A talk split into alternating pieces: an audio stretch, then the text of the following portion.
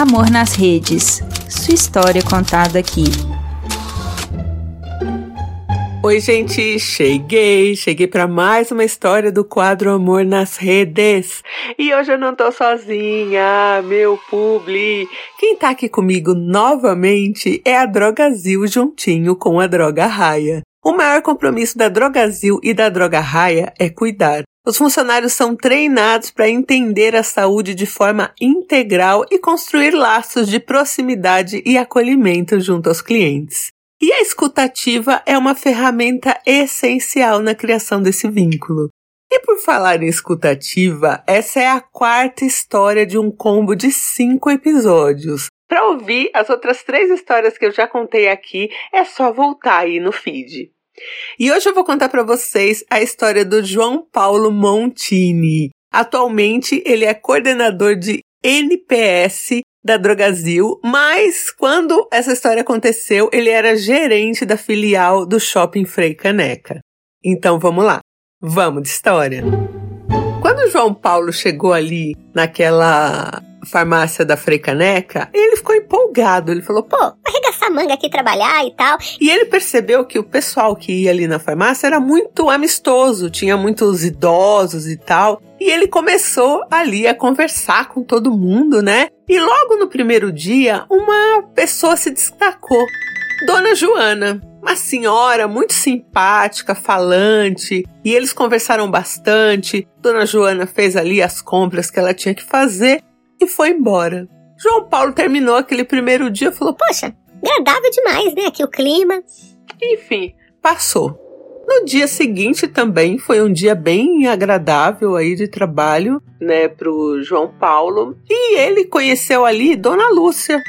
Dona Lúcia também comprou, né, produtos ali para ela e comprou produtos para uma irmã dela que era camada que ficava mais em casa, que tinha umas questões de saúde, eles conversaram a respeito disso. Dona Lúcia também foi embora, mas também foi uma senhorinha que ficou ali, né? Na mente do, do João Paulo. Tipo, nossa, mais uma, uma figura agradável aqui da farmácia. O tempo passou. João Paulo continuou ali com o trabalho dele, as coisinhas dele. Até que um dia chega na farmácia Dona Magda. Dona Magda também, muito simpática, pegou ali os produtos que tinha que pegar, também pegou algumas coisas para uma irmã. Olha que coincidência, uma irmã também acamada. Falou, que coisa, tal, né? Também atendo aqui uma outra cliente com uma irmã acamada. Nananã, passou. Dona Magda ia esporadicamente ali na farmácia. Dona Lúcia ia às vezes, Dona Joana ia mais. E Dona Joana também ali desenvolvendo aquele assunto comentou que também tinha uma irmã em casa com questões de saúde, que até tomava um, uma medicação que não vendia lá na farmácia, então isso era uma coisa que João Paulo não podia ajudar, porque ela precisaria de uma aplicação, teria que ser feito em, em outro lugar, enfim. Conversaram. Um dia, João Paulo tá ali na porta da farmácia, quando, de repente, três senhorinhas passando juntas ali conversando era Dona Joana, Dona Lúcia e Dona Magda. João Paulo na hora falou: Ahá, vocês aí juntas, eu atendo vocês. Oi, tudo bem? Pensando ali, né? Em se tratar de três amigas. Naquele momento, João Paulo descobriu que Dona Joana, Dona Lúcia e Dona Magda eram irmãs. A irmã, aquela irmã acamada de cada uma delas, que ele pensou que fosse uma pessoa diferente, era a mesma pessoa, era a Dona Maria Auxiliadora. Dona Auxiliadora era a quarta irmã e era a pessoa que só ficava em casa, né? Que tinha umas questões de saúde e tal e, e ficava mais acamada daquele momento que virou uma chavinha ali, que as três iam na farmácia separadas e nunca uma comentou da outra, elas passaram aí juntas ou quando elas iam, elas comentavam uma da outra, porque agora, né, a, a dinâmica deles ali de amizade tinha mudado. Eram irmãs ali entre 70 e 80 anos, as quatro, as quatro morando juntas ali. Eles pegaram uma amizade tão boa que tanto o João Paulo quanto a supervisora de loja dele, os dois eram convidados para as festas de aniversário das idosinhas, para ir lá tomar chá. e comeu uma fatia de bolo. Quem que vai recusar bolo, gente? E além de ir na farmácia separado, agora a cada 15 dias elas iam juntas ali bater um papão com o João Paulo. Ele foi transferido para a farmácia da Oscar Freire. Aí elas começaram a conversar com ele por telefone e às vezes, como não, não era tão longe assim, elas iam até a farmácia encontrar ali o João Paulo também. Até que um dia, João Paulo recebeu uma notícia de que a mãe dele tinha sido internada às pressas e ele teve que ir ficar junto com a mãe dele para cuidar ali, né, fazer o que tinha que fazer.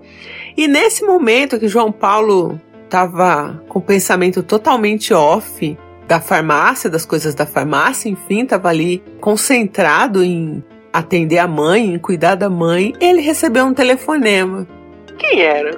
Eram as três irmãs ligando juntas ali pro João Paulo para saber como ele tava, como tava a mãe dele, se ela tava melhorando, se o João Paulo tava comendo, se ele tava precisando de alguma coisa no hospital.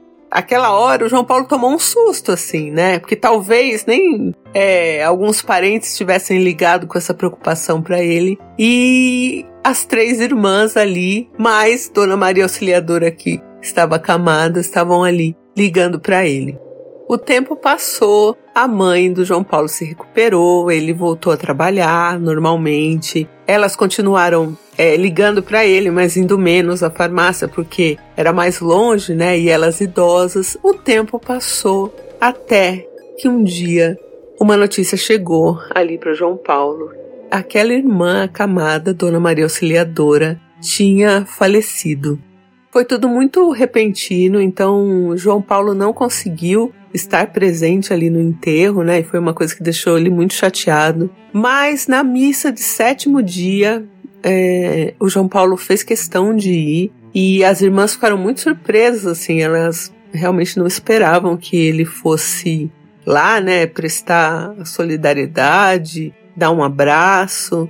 O João ficou muito sentido, elas ficaram muito emocionadas e essa amizade, né, do João com essas três idosinhas irmãs dura até hoje. Outros familiares elas contaram, né, da, dessa amizade com o João. Outros fa familiares agora frequentam a farmácia também e conhecem eles e eles levaram esse vínculo para fora ali do ambiente da farmácia, né? Eles realmente aí se tornaram amigos.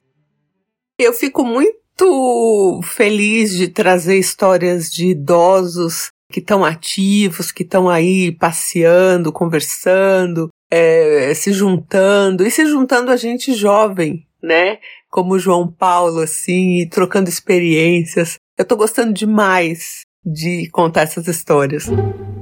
Eu me chamo João Paulo Montini. Hoje eu sou coordenador de NPS, é, mas eu fui gerente farmacêutico da Drogazil aqui em São Paulo, capital, ali no, na região do centro. Eu gosto muito de conversar, então eu puxo bastante assunto com o cliente. No atendimento a gente acaba falando, né? Além da, das questões técnicas, a gente acaba dando muita dica ali de saúde e com isso a gente acaba fazendo amizade mesmo com os clientes.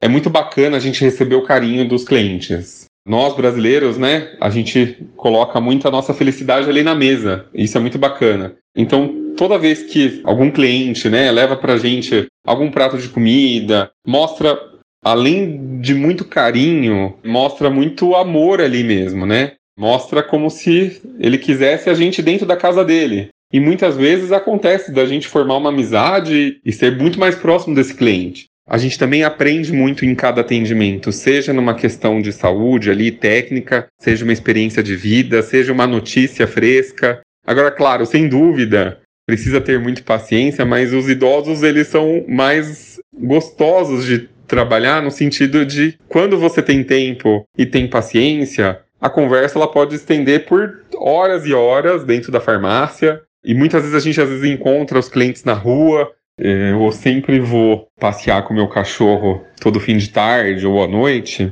É, e no meio do caminho eu sempre encontro vários idosos, e a gente sempre acaba conversando. E, inclusive, é, a gente olha muito aquela ingenuidade, né? Recentemente, por exemplo, eu estava andando perto da minha casa uma idosa, ela estava andando com um gato, né? E ela falou: ah, Olha, eu, eu, me chamo Dora, eu moro aqui nessa casa azul. Quando você quiser, vem aqui, vamos tomar um café.